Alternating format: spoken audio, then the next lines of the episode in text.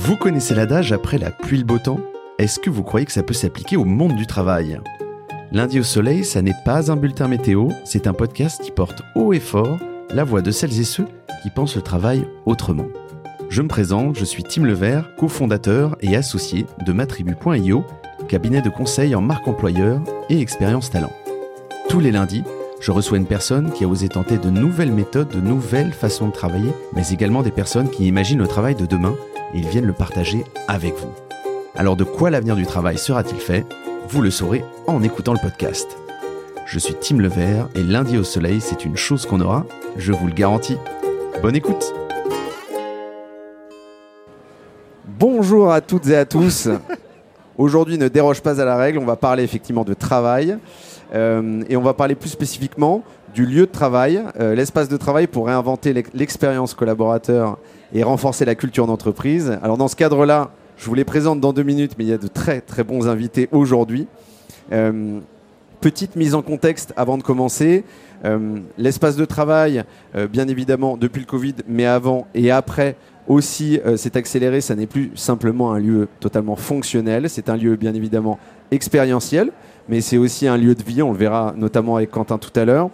Et, c'est un lieu fondateur sur l'expérience que va vivre le collaborateur au sein de l'entreprise, et puis de la culture d'entreprise également, parce que c'est aussi, euh, euh, ce sont aussi les preuves concrètes de la culture d'entreprise et de la façon dont elles sont exprimées au quotidien.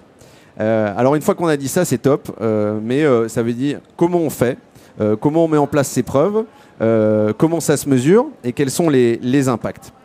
Euh, alors pour ça, j'ai trois invités aujourd'hui assez exceptionnels. Je suis très content de, les avoir avec nous. Ils vont venir nous parler effectivement euh, euh, d'innovation dans la conception des espaces de travail et de sentiment d'appartenance et de collaboration. Préparez-vous à une petite conférence inspirante bien évidemment, mais aussi très opérationnelle sur effectivement quel levier d'action mettre en place sur la reconception des espaces de travail. Alors j'ai tout au bout, pardon Marie, je ne commence pas, je commence par toi. J'ai Marie Barbier qui est la DRH de Morning. Salut Marie, est-ce que tu peux te présenter en deux mots Bien sûr. Alors moi je suis DRH chez Morning. Euh, chez Morning on crée des espaces de travail, donc des, des colocations d'entreprises. Euh, les entreprises louent euh, des bureaux dans nos espaces et bénéficient d'espaces communs. On en a aujourd'hui une quarantaine, un peu plus d'une quarantaine dans Paris et proche banlieue. Dans ces espaces, on fait aussi beaucoup d'événementiels. On fait à peu près 700 euh, événements par, euh, par an. Et euh, on fait aussi beaucoup d'aménagements pour des clients externes.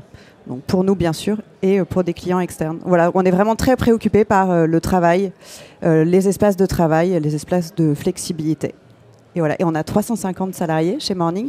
Et nous, on expérimente évidemment beaucoup la flexibilité, puisque dans les 350 salariés qui sont chez nous, il y en a à peu près 100 qui viennent dans nos bureaux physiquement. Euh, les 250 autres sont euh, disséminés un peu partout dans nos espaces, sur les chantiers, dans les événements, etc. Voilà. Merci Marie. Et, d'ailleurs, j'ai mon studio euh, d'enregistrement que j'utilise qui est chez Morning.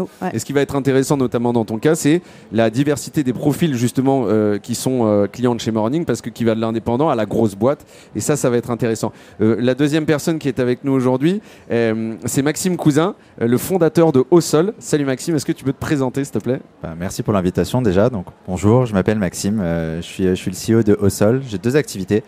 Euh, d'un côté Osol, qui est une startup dans laquelle on développe des solutions qui permettent d'apporter beaucoup plus de flexibilité dans le prisme énergétique dans les bâtiments, permettent de pouvoir travailler n'importe où, n'importe quand. Euh, et donc forcément, on travaille avec euh, les entreprises, mais avec les personnes qui conçoivent leurs espaces de travail aussi. Et à côté de ça, je suis aussi consultant dans un cabinet qui s'appelle Topics, qui d'ailleurs est chez Morning, et spécialisé sur tous les sujets de future of work de manière, de manière générale, donc avec un espèce de triptyque entre les espaces de travail, le sujet people and culture et euh, les outils technologiques. Donc euh, un petit peu à la croisée des chemins de, tous les sujets dont on va parler aujourd'hui. Merci beaucoup Maxime. Et notre dernier invité, c'est Quentin Audrin, le CEO de Yemanja. Bonjour à tous. en effet, je suis l'heureux cofondateur de Yemanja. Yemanja, c'est un studio de conception et d'aménagement de bureaux. donc on accompagne des clients qui, la plupart du temps, déménagent pour réaliser leur nouvel espace de vie et de travail. Euh, et donc, euh, on accompagne des entreprises de 20 euh, à 2000 salariés pour avoir, arriver dans un nouvel endroit et leur proposer une expérience qui souvent va être un moment où on va pouvoir se transformer et changer la manière dont on, dont on évolue. Voilà un petit peu sur le métier de Yemanja. Merci Quentin. première question, on embraye tout de suite. moi j'aimerais vous poser la question suivante à tous les trois, c'est comment la conception des, espaces de travail peut être un levier assez stratégique finalement sur justement le développement de la culture et surtout l'attractivité des, des, candidats et potentiellement la fidélisation des collaborateurs. Comment vous, vous le vivez au jour le jour et puis comment on conçoit un bureau pour justement ça ait cette fonction-là? Euh, Je commence Allez. Euh, en gros, euh, aujourd'hui, les, équipes qui vont rejoindre une entreprise, elles vont, rejoindre une entreprise pour sa mission, ses, ses, valeurs, sa culture, etc. bien avant d'autres éléments qui faisaient euh, qui était en top de liste des, recherches des, personnes qui cherchaient du travail. Euh, le sens, le sens qu'on donne à la mission de l'entreprise est très important. Et donc ça, euh, ça doit se traduire au quotidien. On doit comprendre au quotidien que qu'on est engagé dans cette entreprise qui a du sens. Et ça se reflète aussi dans les bureaux et dans les espaces de travail. Et donc avoir un espace de travail qui exprime cette culture, qui exprime cette mission, qui exprime ce sens, euh, aujourd'hui c'est un moyen euh, très concret, très tangible au quotidien euh, de vivre ce qu'on raconte. Et donc ça on, le voit beaucoup, on parle en ce moment beaucoup d'impact environnemental par exemple, rejoindre une, entreprise parce qu'on on, sent que la mission environnementale nous parle, et ben, il faut aussi que ça se ressente au quotidien et les bureaux sont généralement assez euh, tangible pour ça. Euh, et, toi, Marie, justement, euh, tu allais intervenir, mais dans ce cadre-là, ce qui est plus complexe, c'est qu'effectivement, tu as une différence de culture, de seniorité, d'expertise, de métier. Donc, comment comment t'adresses justement cette, notion de, voilà de, de, de, fondamentalité sur il faut bien entendre les attentes des, des, des, clients et des collaborateurs qui vont travailler chez Morning? Ouais. Alors, pour ce qui est de nos clients, on, on leur propose surtout vraiment des espaces euh, qui sont euh, vivants, dans lesquels euh, ils ont certes leur espace à eux qui est fermé, mais dans lesquels ils vont pouvoir, tout au long de, la journée de leurs salariés, leur proposer des espaces qui répondent à ce que leurs salariés font tout au long de leur journée. Donc, nous, on propose vraiment des espaces qui sont très flexibles et qui s'adaptent aux façons de travailler d'aujourd'hui, qui sont plus seulement être dans son bureau fermé et euh, avoir la visite euh, d'une ou deux personnes. On le sait, la, journée d'un salarié, elle est remplie de réunions, de besoins de concentration, de besoins d'échange, de, de voilà. Et c'est ce qu'on propose dans les espaces, c'est vraiment que chacun retrouve selon la mission qu'il a à accomplir, la tâche qu'il a à faire, un espace qui réponde à ce besoin. En plus, évidemment, c'est super important, et c'est ce que disait Quentin, d'arriver aussi à faire transparaître dans, le, dans les espaces ces valeurs qui sont communes aux entreprises qui viennent chez nous, qui ont envie de partage, d'émulation, de euh, synergie, de créer des synergies avec les autres personnes qui sont dans l'espace. Donc, à nous de créer des événements, de proposer des services, euh, voilà, de, de, faire en sorte que l'espace vive et qu'on puisse proposer suffisamment de choses pour que ça ressemble aux gens qui sont chez nous, euh, mais euh, à leurs salariés et aux attentes qu'ils ont. Donc évidemment, on est très à l'écoute, euh, mais aussi on essaye d'être force de proposition pour, pour qu'ils s'y retrouvent. voilà. Donc, et, et, en même temps, on a aussi une image, nous, de marque qu'on essaye de respecter. Et donc, on ne va pas non plus organiser des choses qui ne nous ressemblent pas.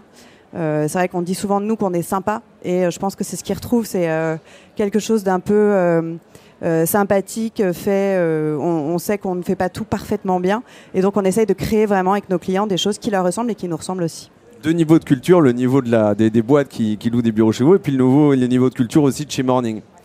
Euh, Maxime, tu allais dire quelque chose? Ouais, je, trouve qu'il y a un...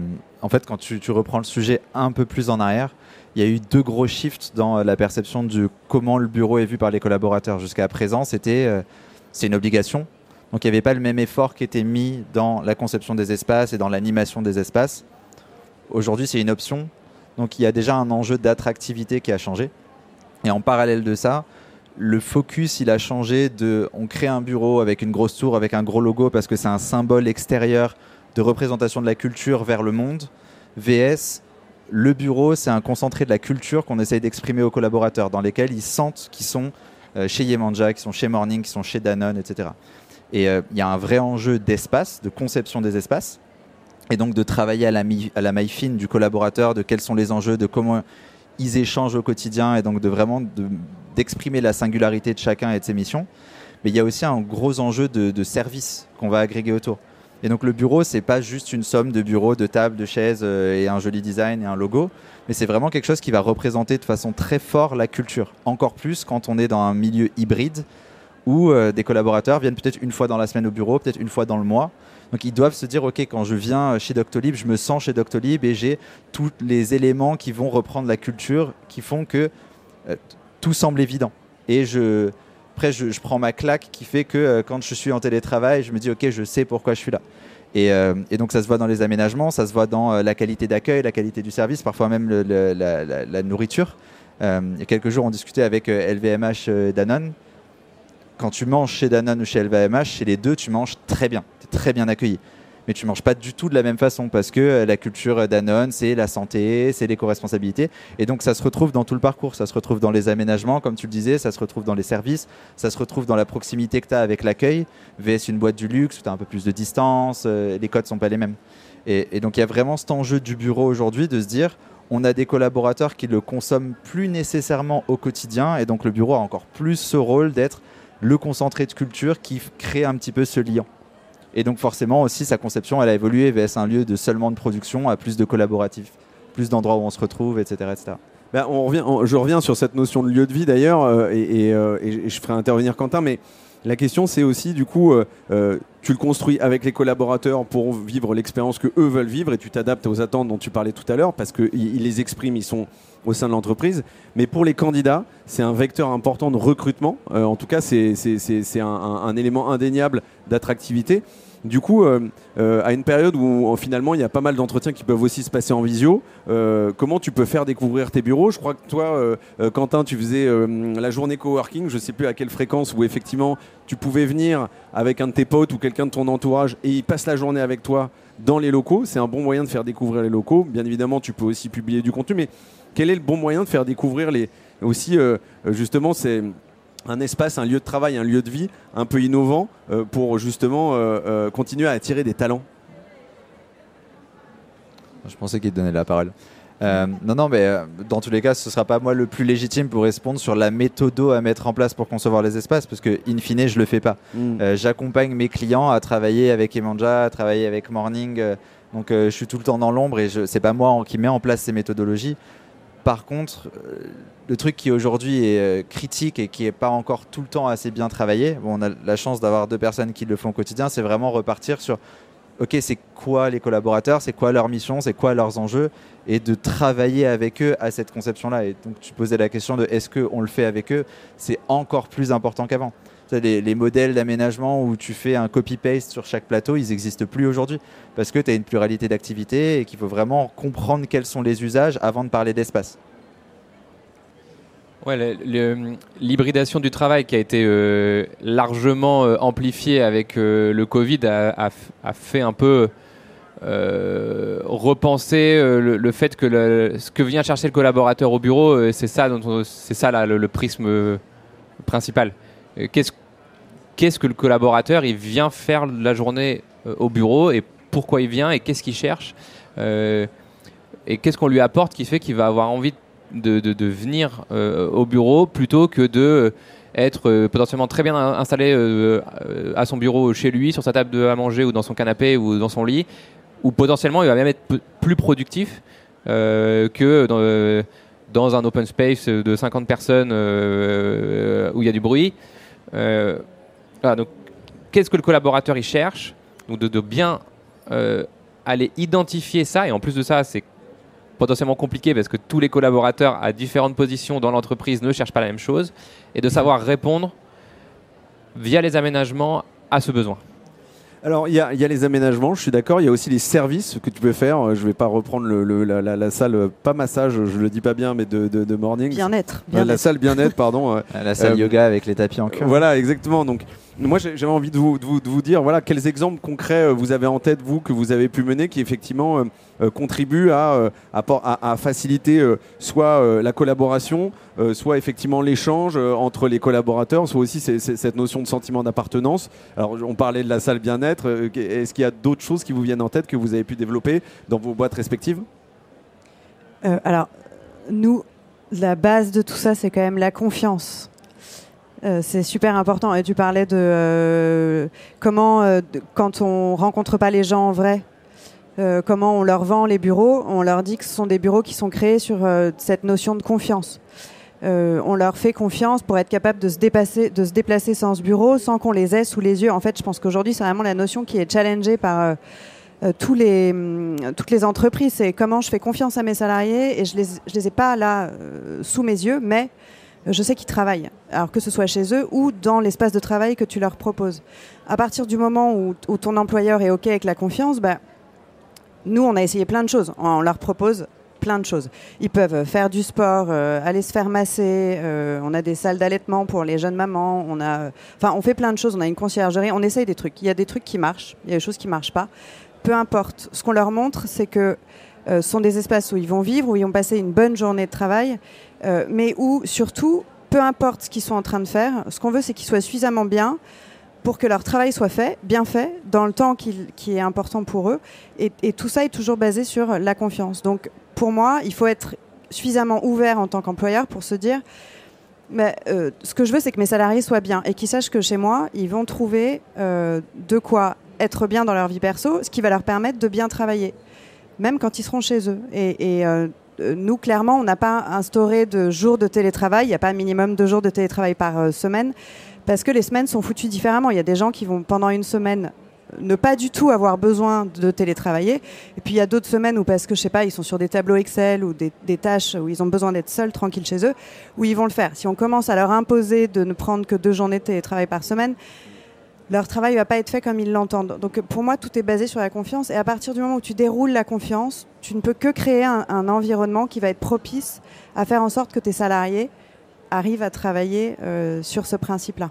Merci Marie pour cette réponse. Euh, euh, j'apprécie cette, notion de confiance, elle est, absolument primordiale.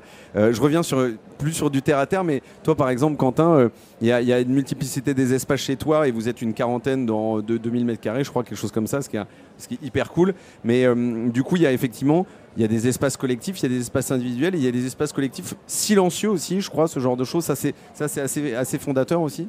Ouais, il euh, y, a énormément d'espaces différents qui viennent accueillir euh, soit des moments donnés plus euh, de vie autour du bureau, donc la salle de sport, ce genre de, choses, soit des moments donnés pour le, pour le travail. Quoi. On peut, nous, on travaille beaucoup en binôme, donc on a fait énormément d'espaces où on peut se retrouver à deux pour travailler sur des projets.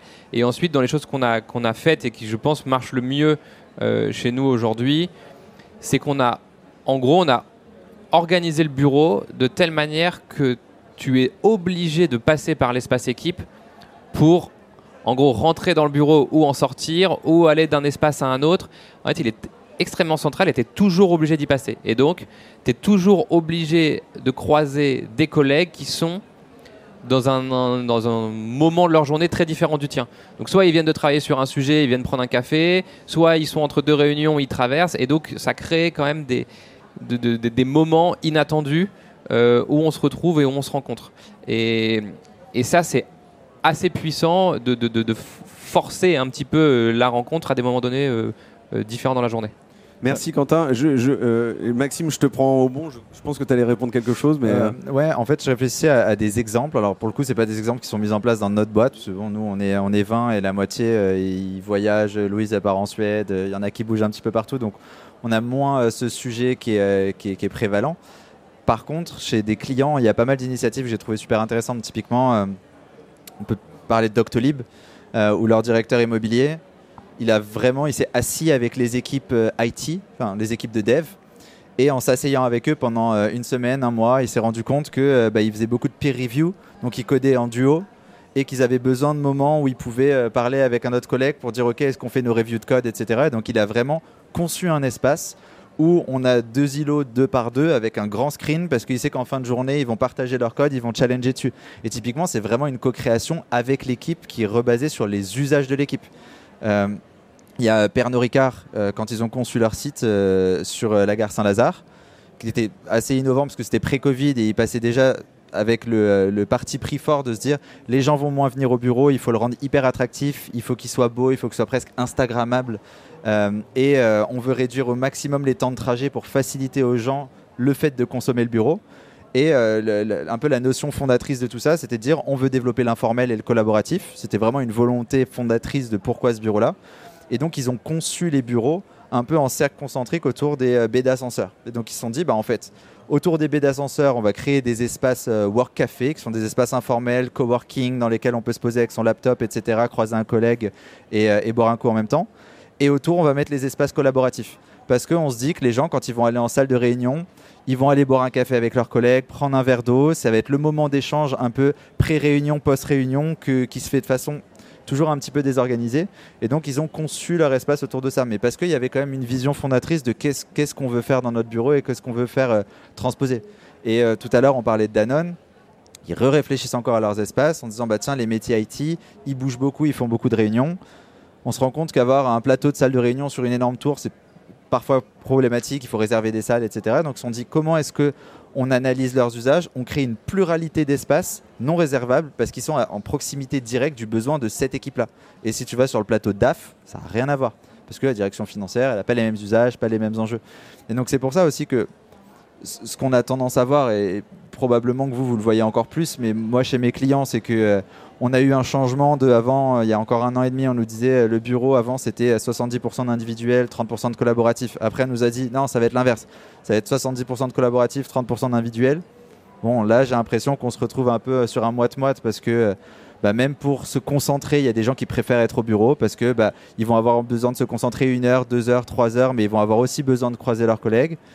Euh, on n'est pas tous égaux, on n'a pas tous un super appart avec un bureau, une, belle, une bonne assise. Donc des fois, on a juste envie d'être au bureau et on se sent mieux au bureau. Enfin, moi, personnellement, je supporte pas travailler chez moi. Euh, pourtant, je suis bien à la maison, mais c'est juste, j'ai pas envie de travailler à la maison. Et, euh, et, donc, du coup, il y a des nouveaux espaces qui fleurissent. Il y a énormément d'espaces qui deviennent hybrides. Donc, un café qui devient un peu coworking, qui devient un espace un petit peu de délestage quand on n'a pas un poste de travail ou qu'on veut pas y passer du temps.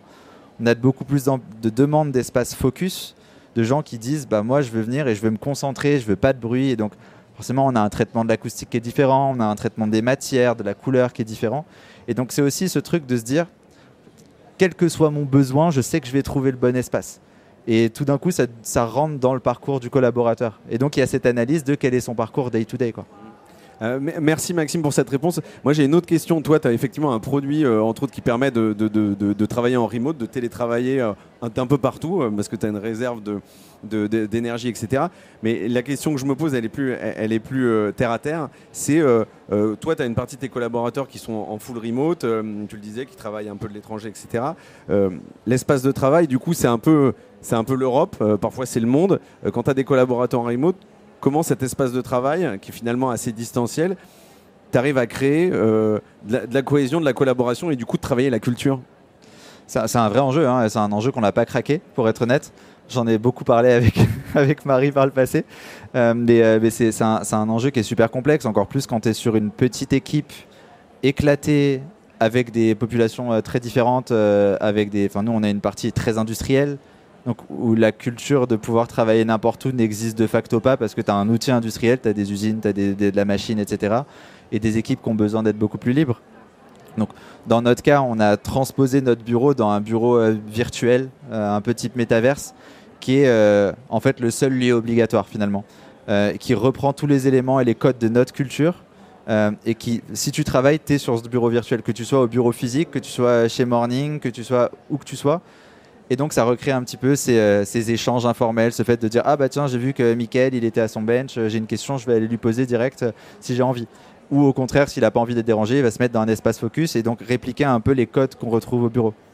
Euh, mais après euh, le cœur de ce qu'on fait in fine est quand même lié sur du bureau. Nous euh, on travaille sur la mobilité du collaborateur et euh, faire en sorte de ne plus être attaché à un fil, que tu sois dans une salle de réunion, que tu sois dans un espace informel ou autre mais euh, le sujet des travailleurs nomades en dehors du bureau il reste quand même anecdotique puisque 90% du business qu'on fait, c'est comment est-ce que tu crées plus de mobilité dans le bâtiment, comment est-ce que tu fais en sorte que ton bâtiment il puisse évoluer de plus en plus, parce que c'est ce qu'on disait aussi tout à l'heure. Le bâtiment doit être adapté aux enjeux des collaborateurs et à la culture, mais la culture c'est un truc qui bouge tout le temps. Euh, et les collaborateurs, leurs missions et leurs enjeux bougent aussi. Et donc peut-être que ce qu'ils ont besoin aujourd'hui, ce ne sera pas nécessairement ce dont ils auront besoin euh, dans deux ans. Mm. Et peut-être même qu'à l'échelle de euh, la semaine ou du mois, bah, tu vas faire un gros town hall ou tu fais un événement et tu as besoin de pouvoir avoir du mouvement dans ton bâtiment. Donc c'est plus ces enjeux-là que nous, on essaye d'aller chercher. Et donc forcément, vu que cette notion de flexibilité, elle est au cœur de ce qu'on fait, bah, on essaye de la faire passer dans, euh, dans notre bâtiment. Donc euh, il y a le sujet des valeurs. Je sais que bah, c'était le sujet sur lequel on a beaucoup travaillé avec Marie. On a vraiment travaillé à redéfinir nos valeurs. On a un enjeu de créer des connexions et de créer des relations entre nous, mais avec l'externe. Donc on voit plus notre bureau comme notre bureau, mais un peu le bureau de tous nos copains, tous nos partenaires, tous nos potes. Et là, on met en place des systèmes de desk booking pour que bah, si Marie elle passe à Cannes, elle puisse dire bah tiens je, book un desk chez Osol parce qu'il y a toujours de la place, parce que bah on a plus de place que de gens au final. Euh, et, et on essaye de créer ça, mais il y a aussi ce truc vraiment de comment est-ce que ta culture elle impacte ton espace et que tu ressens vraiment que tu es chez nous et il y a au moins deux trois valeurs sur les quatre où les gens ils se disent ok on sait très bien que chez Osol les valeurs c'est celles-là parce qu'on les sent dans les interactions qu'on a on les sent dans les process qu'ils mettent en place on les sent chez eux. Et, euh, donc l'espace est un vecteur de ça mais pas que. Mais justement, là-dessus, il y a un sujet que, que- je trouve qu'on aborde finalement assez peu là-dedans, euh, parce on- ce sont des preuves qui sont finalement assez visuelles, mais euh, c'est en termes de mesure d'impact. Euh, parce qu'il y a l'impact en termes de bien-être du collaborateur, de l'épanouissement, etc. Mais c'est- c'est c'est hyper euh, impalpable Et puis, euh, il y a l'impact de l'autre côté euh, pour l'entreprise en termes de productivité du collab et tout. Qu'est-ce que, euh, je sais pas, Marie, Quentin, euh, co- comment vous arrivez à mesurer l'impact justement de- d'aménagement de, bureau sur euh, des items qui sont euh, euh, effectivement l'épanouissement ou la productivité ou d'autres items d'ailleurs? Alors, nous, on, les, on, on le voit dans leur, euh, euh, alors, dans leur productivité, évidemment. Euh, alors, comme on les a pas sous les yeux, euh, ils travaillent en équipe. Donc, s'il y a un problème, on sait que leur équipe est là pour euh, les aider. Euh, mais on le voit vraiment dans euh, euh, leur productivité et dans la façon dont ils vont euh, être proactifs sur d'autres sujets. Plus ils sentent qu'ils sont libres et euh, que euh, justement ils ont cette liberté de faire ce qu'ils veulent en fait et de gérer leur temps comme ils l'entendent et leur projet comme ils l'entendent, ça leur permet du coup de, de, de fleurir ailleurs en fait. Euh, et d'être, de se rendre compte que bah, il leur reste du temps parce qu'ils ont fait leur boulot et que du coup ils peuvent aller sur d'autres sujets. Euh, Enfin voilà, c'est vraiment ça qui, c'est comme ça qu'on le mesure. Évidemment au bien-être, après on a plein d'outils de euh, pour voir, pour prendre la température des équipes, voir s'ils vont bien. On leur demande euh, constamment comment on peut s'améliorer, ce qu'on peut faire de mieux, quels sont leurs besoins. Ça on le fait beaucoup. Mais globalement sur l'espace de travail et la façon dont on gère l'espace et cette liberté qu'ils ont un peu comme des euh, collégiens ou des lycéens qui arrivent le matin, ils posent leurs affaires dans leur casier et après ils vivent dans l'espace euh, avec leur ordi. Finalement, c'est ça que l'ordinateur portable permet de faire. C'est de, j'arrive le matin, je pose mes affaires et je passe ma journée à vaquer d'un endroit à un autre. Euh, c'est cette liberté qui leur permet vraiment de, de, de, ouais, de faire d'autres choses. Ouais, la du coup. C'est proactivité comme et ça la qu'on liberté mesure. sont des bons indicateurs. Quoi. Exactement. C'est Ouais. la façon dont ils vont prendre un autre projet en main, dont ils vont sortir en fait de leur euh, tâche. euh, Mm. Voilà. Et mais, là-dessus, d'ailleurs, Ouais, euh, il y a un sujet qui est hyper important, c'est dont on n'a pas parlé, c'est aussi la taille de l'équipe. Enfin, nous, on est une équipe de Bien 20, toi, tu es une équipe de 50, c'est ça? Une cinquantaine de personnes, toi, 300. Euh, Danone, je sais pas, 5000 sur un bâtiment. Euh, je ne sais pas comment mesurer la, perso- la- la productivité ou le bien-être des collaborateurs, mais c'est probablement beaucoup plus simple pour moi à 20 de poser la question et de le palper que dans une équipe peut-être de 300 ou 2000 personnes. Donc, euh, toi, tu as probablement beaucoup plus de billes là-dessus, vu que tu accompagnes des clients aussi qui ont différentes tailles, mais c'est un vrai enjeu. Ouais, euh, sur la productivité, c'est assez intéressant puisque euh, nous, nos clients, euh, effectivement, on a des boîtes qui font 20 personnes et des boîtes qui font 1000. Euh, en fait, euh, les DRH ou euh, les fonctions de direction générale, euh, même si elles ne sont pas capables parfois de le mesurer avec des chiffres, euh, ça se ressent, le bien-être et la productivité. Et là, depuis, je pense, ça fait un an à peu près, où nous, on parle beaucoup, quand on a en face de nous des DRH ou des, des directions générales, on parle beaucoup de productivité et de perte de productivité depuis qu'il y a beaucoup d'hybridation. Attention, une perte de productivité ne veut pas dire que les gens travaillent moins. Ce, que, ce, qui, ce qui a l'air de ressortir et ce qu'on ce qu'on- ce qu'on- note, c'est qu'en fait, il y a des connexions qui se font moins rapidement parce que on se voit pas, on se voit moins, on a moins le temps de, on, passe moins de temps ensemble à la machine à café, et donc euh, une idée qui aurait pu germer assez vite parce que euh, on se parle tous les jours, on se voit tous les jours, et voilà, bah en fait, on se voit euh, une fois toutes les trois semaines parce que notre notre agenda il est, il est différent. Et du coup, cette petite idée qui n'est que si on est en commun à un moment donné, ben en fait, elle n'est pas.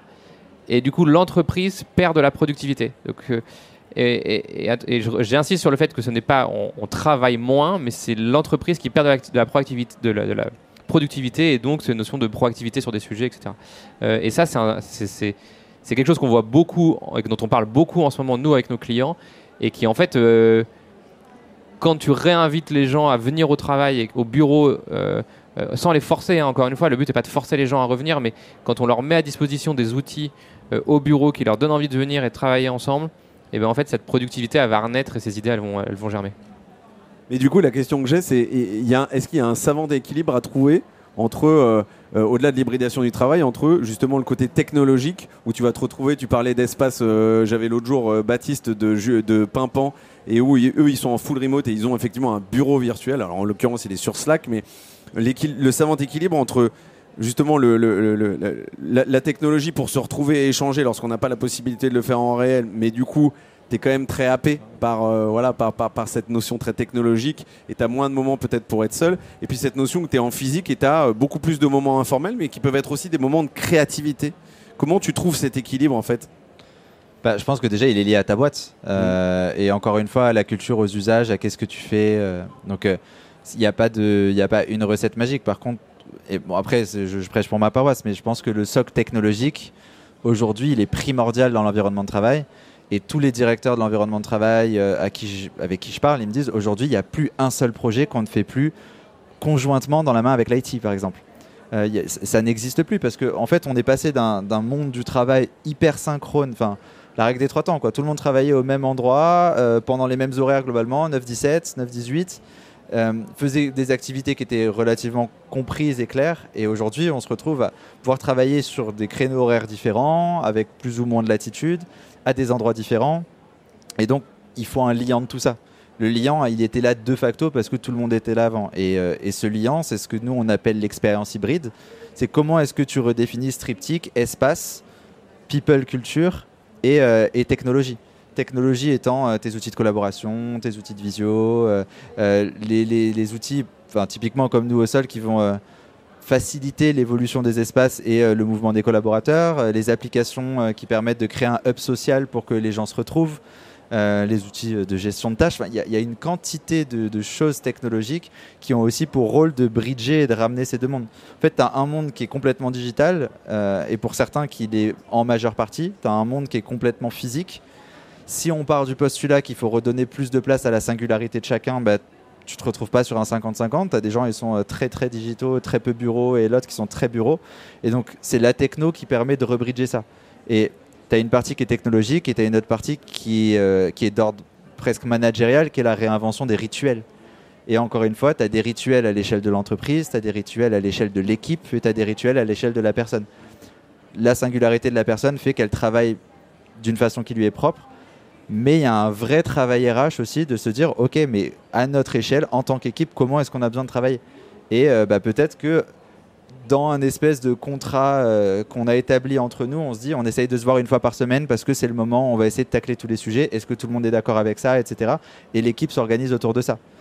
Euh, et on voit de plus en plus dans les boîtes de modèles où on a l'accord groupe, cadre, l'accord de télétravail et on a toutes les euh, les individualités des équipes exactement des euh, équipes qui, qui adaptent euh, et, en ça on s'inspire beaucoup de plus en plus du modèle suédois enfin des nordiques de manière générale qui est très protestant où c'est l'équipe avant tout. Enfin c'est nos individualités qui priment avant celles de l'entreprise où là, on retravaille de plus en plus sur, bon oui, c'est vrai, on a deux jours de télétravail, mais en fait, on est une équipe IT digitale, on travaille avec des équipes euh, qui sont euh, partout dans le monde. Pourquoi est-ce que nous, on s'embête?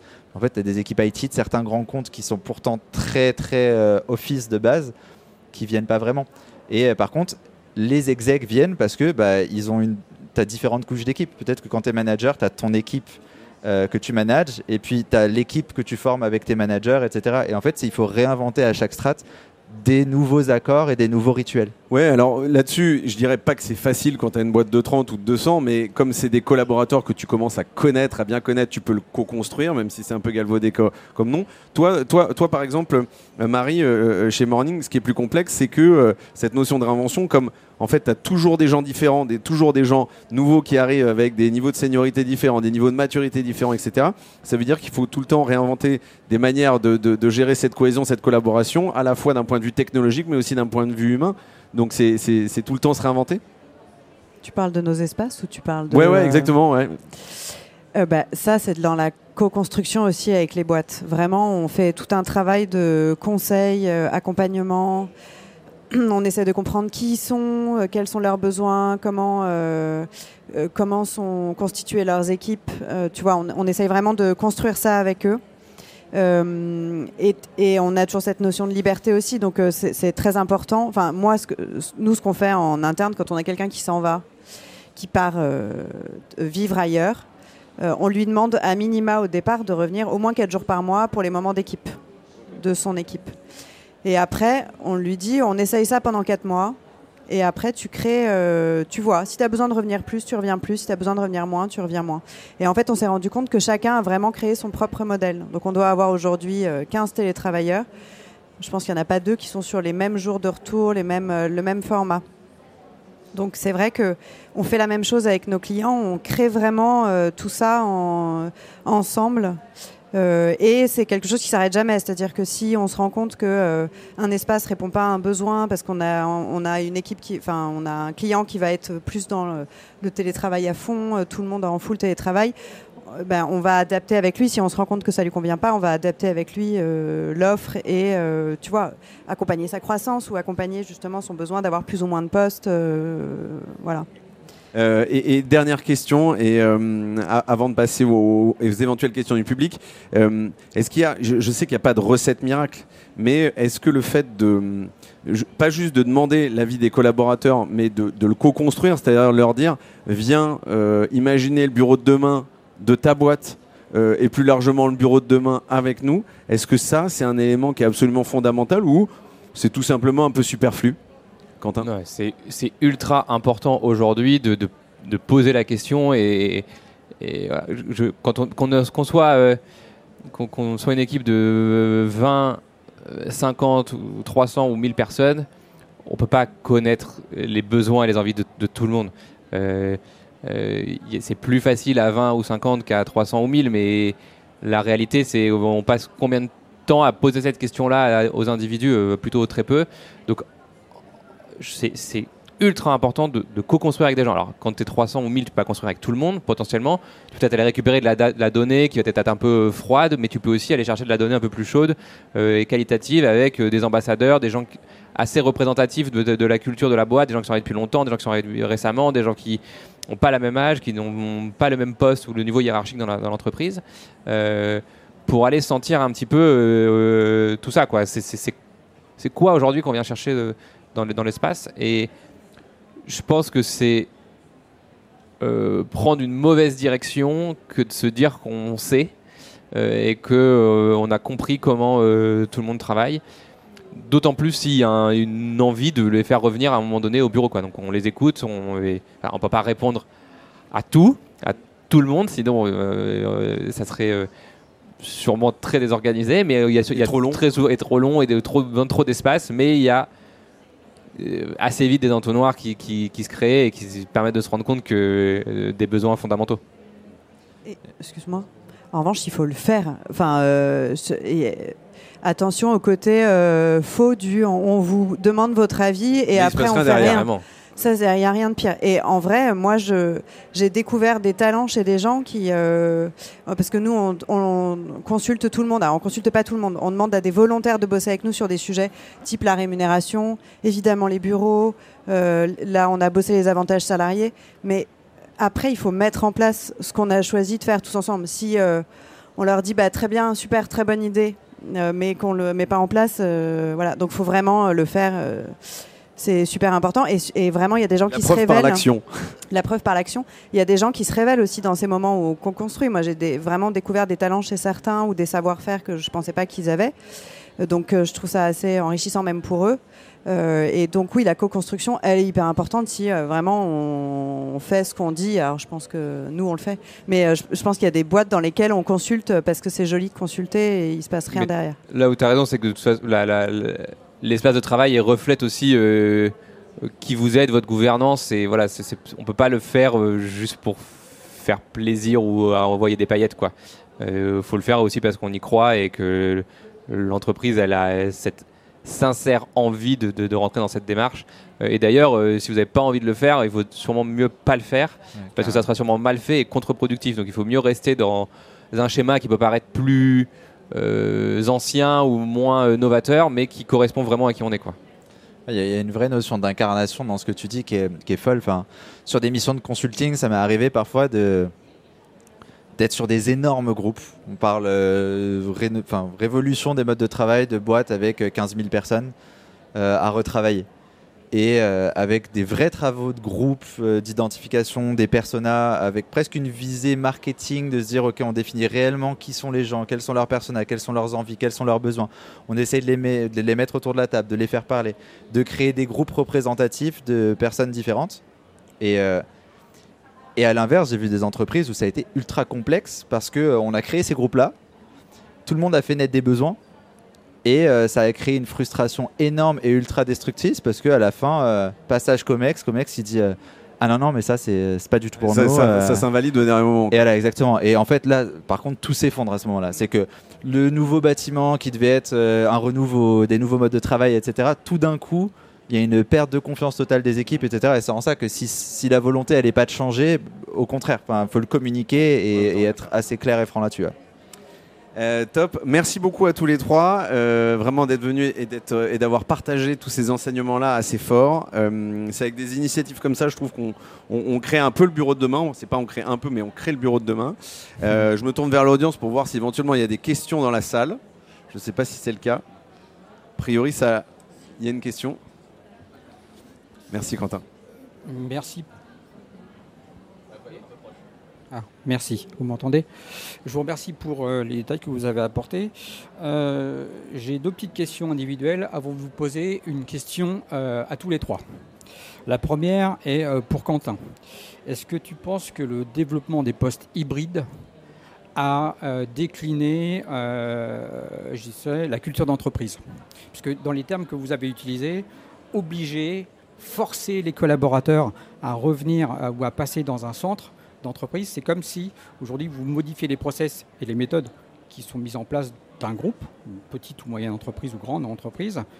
Est-ce que vous ressentez ça aujourd'hui dans, la, dans, la, dans les collaborateurs d'aujourd'hui, je dirais, de 2025 Est-ce qu'on ressent euh, euh, le déclin de cette perte de culture d'entreprise pour Je pense que je pense que ce que nous on ressent euh, avec nos clients, c'est que il y a des il y a du en fait le lien social se perd souvent. ou en tout cas il est moins spontané et l'humain étant un animal social je pense assez, fortement que si on perd un peu tout ça, on va perdre ce qui, on va perdre aussi une partie de la culture d'entreprise. Et je pense qu'il y a des, qu'on soit euh, pour le travail euh, full remote, qu'on soit pour le travail euh, entièrement au bureau ou une hybridation, quel que soit son, son volume. Et je pense qu'on a besoin de ce lien social pour être épanoui en fait dans, dans, son travail et pour euh, être heureux d'être au bureau. Je, je, me souviens plus du chiffre exact, mais je crois que euh, en France, je, crois que c'est 30 ou 40 des couples se sont rencontrés au travail. Euh, c'est quand même pour montrer que le, le, lien social qui, qui s'est créé, il a un impact aussi énorme sur la vie personnelle de chacun. Et donc on ne peut pas minimiser le fait que le, que, que, le travail, la rencontre, les espaces, etc., a une, a une vraie force dans, dans, dans la vie de, de, de, chaque individu. D'accord, merci. Retenez bien les propos que vous venez de dire par rapport à ma dernière question. Question suivante pour Marie. Euh, ce que vous proposez aujourd'hui, euh, le principe de mettre des maternités, des salles de sport, des salons de repos, des cuisines aménagées, les grands groupes le font. Est-ce que c'est une demande euh, qui est liée à des méthodes qui sont européennes, de les appliquer en France aujourd'hui euh, ou c'est parce que c'est dans le mœurs d'aujourd'hui le principe de pouvoir, suite à la pandémie, les appliquer un peu plus de liberté aux collaborateurs? Eh ben, C'est exactement ça. Ce que là, en fait, euh, nous, ça faisait un moment qu'on proposait des services comme ça aux salariés dans nos espaces, vraiment d'ouvrir à d'autres choses que le travail, de ne pas créer juste des espaces de travail, mais plus des espaces de vie. Et, le Covid, pour nous, ça a été une opportunité. C'est vrai que souvent, on nous pose la question de mais euh, le bureau est mort, qu'est-ce que tu vas faire avec ton entreprise? Qu'est-ce qui va se passer? Je pense qu'on doit te la poser pas mal aussi. Non, le bureau, il n'est pas mort. Le bureau, euh, il a besoin de se réinventer. Et je pense que ce qu'on fait tout cela, c'est justement de le réinventer et de proposer ce genre de service. On le fait pas parce que c'est bien et qu'il faut le faire. C'est parce qu'il y a un besoin aujourd'hui, je pense, et qu'on essaye de répondre à ce besoin qui est bah, que dans une journée, on ne fait pas que travailler. Dans une journée, on a besoin de faire plein de pauses. Euh, on a, je crois, un temps de concentration qui n'est même pas de, enfin, qui est de quelques minutes. On a besoin de faire des pauses et de euh, euh, répondre à des besoins qui sont divers, qui sont d'aller se dépenser, d'aller juste, je sais pas, flâner, faire un. Nous, on a une salle bien-être, de se faire un petit massage d'une demi-heure par un ostéopathe ou je pense que c'est un vrai besoin qu'on a aujourd'hui. Alors, il ne faut pas proposer non plus trop de choses, mais il faut essayer d'identifier ce qui est en majorité une nécessité pour les salariés. Et, le Covid, ça, a créé cette opportunité et, euh, ce n'est que du positif. Je, prône ce mode de fonctionnement. Maintenant, pour, euh, pour Maxime, c'était très clair. Je n'ai pas de questions particulières. Euh, maintenant, j'ai une question générale. Est-ce que vous ne pensez pas euh, en fait, aujourd'hui, euh, je pense que les collaborateurs de 2025 euh, ne sont plus dans l'esprit du mode de fonctionnement des collaborateurs des années 80, des années 2000. on ne reste pas forcément, je dirais, 5 ans ou 7 ans, voire plus d'une dizaine d'années dans la même société. On a beaucoup de mobilité. comment est-il possible de fidéliser un esprit corporate dans la culture d'entreprise? En permettant aux gens de, de faire plusieurs métiers dans une même entreprise. Je pense que la mobilité en interne et le fait de pouvoir accéder à d'autres métiers, parce qu'aujourd'hui, la génération, la nouvelle génération de salariés, de travailleurs, je pense qu'ils n'ont plus forcément envie d'arriver en haut, mais ils ont envie de faire autre chose. Et euh, la vie est longue ils peuvent commencer à un poste et avoir envie de faire un autre poste. Nous, on a beaucoup de, par exemple, pour citer euh, Morning, on a des architectes d'intérieur, des conducteurs de travaux, on a des comptables, on a des développeurs, euh, des ingénieurs, on a plein de métiers. Et on a des gens qui passent d'un métier à un autre. Et aujourd'hui, je pense que c'est comme ça qu'on fidélise euh, les salariés, c'est de leur dire, bah, quand tu arrives chez nous, tu vas pas forcément devenir le N plus 1, le N plus 2, le N plus 3 de quelqu'un, mais tu vas être, tu vas un jour travailler dans l'équipe d'à côté et euh, tu vas établir un, pont entre deux équipes. Et, c'est ça qui me semble être intéressant, c'est que c'est des gens qui ont déjà la culture de l'entreprise et en plus, euh, ils sont capables de faire d'autres métiers. Oui, et moi je veux pas être manichéen, mais dans le cadre du podcast, j'ai rencontré pas mal de gens qui, de Paris et, et, euh, et de province, de Lyon, de Bordeaux ou de plus petites villes, et euh, effectivement, dans les petites villes, il y a cette notion qu'évoquait Marie, qui est d'évolution dans l'entreprise au sein de d'autres métiers. Et il y a toujours, on rencontre toujours beaucoup de gens qui sont dans des carrières girafes, qui restent dans des mêmes boîtes pendant longtemps. Pas forcément parce qu'il y a pas d'autres possibilités d'aller d'aller travailler ailleurs. C'est juste que certains employeurs ont compris que effectivement, euh, pour garder cette attractivité euh, et cette fidélisation des collaborateurs, il fallait leur proposer un autre challenge dans la même boîte. Et ça arrive même dans, dans l'industrie en particulier. Alors c'est sûr que à Paris c'est un peu un microcosme, mais donc on a cette facilité peut-être euh, parfois de trouver un emploi un peu différent dans une branche proche. En l'occurrence, quand on sort de ce maillage géographique-là et qu'on va un peu plus profondément en France, j'ai l'impression que justement, cette culture est encore plus accentuée sur la notion justement pas de, carrière abeille, mais de carrière girafe. Euh, voilà. Maxime, je te laisse pour le mot de la fin. Très rapide sur ce, sur ce sujet-là que je trouve hyper important. Euh, je donne mon, prisme avec en tout cas des jeunes que je peux voir aujourd'hui dans, le monde du travail. C'est que euh, j'ai l'impression que de plus en plus le rôle de l'entreprise est aussi d'accompagner le collaborateur à se trouver parce que lui-même sait pas trop finalement euh, qu'est-ce qu'il veut faire, qu'est-ce qu'il aime bien, etc.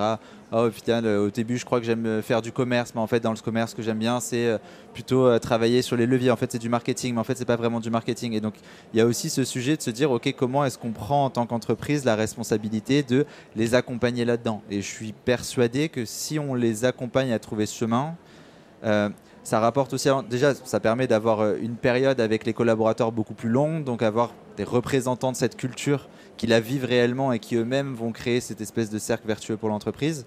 Euh, mais en parallèle de ça, c'est des gens qui, une fois qu'ils seront sortis de l'entreprise, auront envie de le rendre d'une manière ou d'une autre. Donc, il y a presque ce truc de dire, bah, finalement, même un collaborateur qui n'est plus vraiment dans l'entreprise, s'il a vraiment adhéré avec l'entreprise et les personnes qui le composent, elle, ramènera des choses d'une manière ou d'une autre. Et donc ça crée un cercle vertueux en interne, mais aussi après euh, la mobilité du collaborateur. Chose qu'on a, qui était en tout cas très peu travaillée de ce que je vois les années précédentes. il y a une quinzaine d'années, une vingtaine d'années. Je, partage complètement. Euh, aujourd'hui, je fais face à des collaborateurs qui effectivement sont, ont pris un métier, mais qui ne sont, qui sont pas forcément épanouis dans leur profession. Et c'est à nous, aujourd'hui, en tant que manager, de les, de les faire évoluer vers des postes où ils ont les meilleures compétences et en multi, euh, multifonction. Je trouve ça très bien. Euh, merci beaucoup pour ces questions. Euh, on, va, on, va devoir un peu rendre l'antenne. merci en tout cas à ces invités d'être venus partager effectivement leur quotidien, leur expérience et leur vision. Merci beaucoup.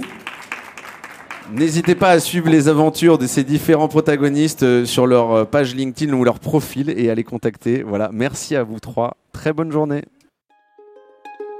Lundi au soleil, c'est fini pour cette semaine. Merci d'avoir écouté cet épisode jusqu'à la fin. S'il vous a plu, n'hésitez pas à le partager à une personne qui a passé la journée sous la pluie. Et oui, ça nous arrive à tous. Vous pouvez vous abonner pour ne pas louper les prochaines sorties, ou encore mieux, laisser un avis sur la plateforme d'écoute que vous utilisez. Lundi au soleil, c'est une émission produite par matribu.io, un cabinet de conseil en marque employeur et expérience talent. Un grand merci à celles et ceux qui travaillent avec moi de près ou de loin pour rendre ce podcast possible. Et nous, on se retrouve lundi prochain. Bonne semaine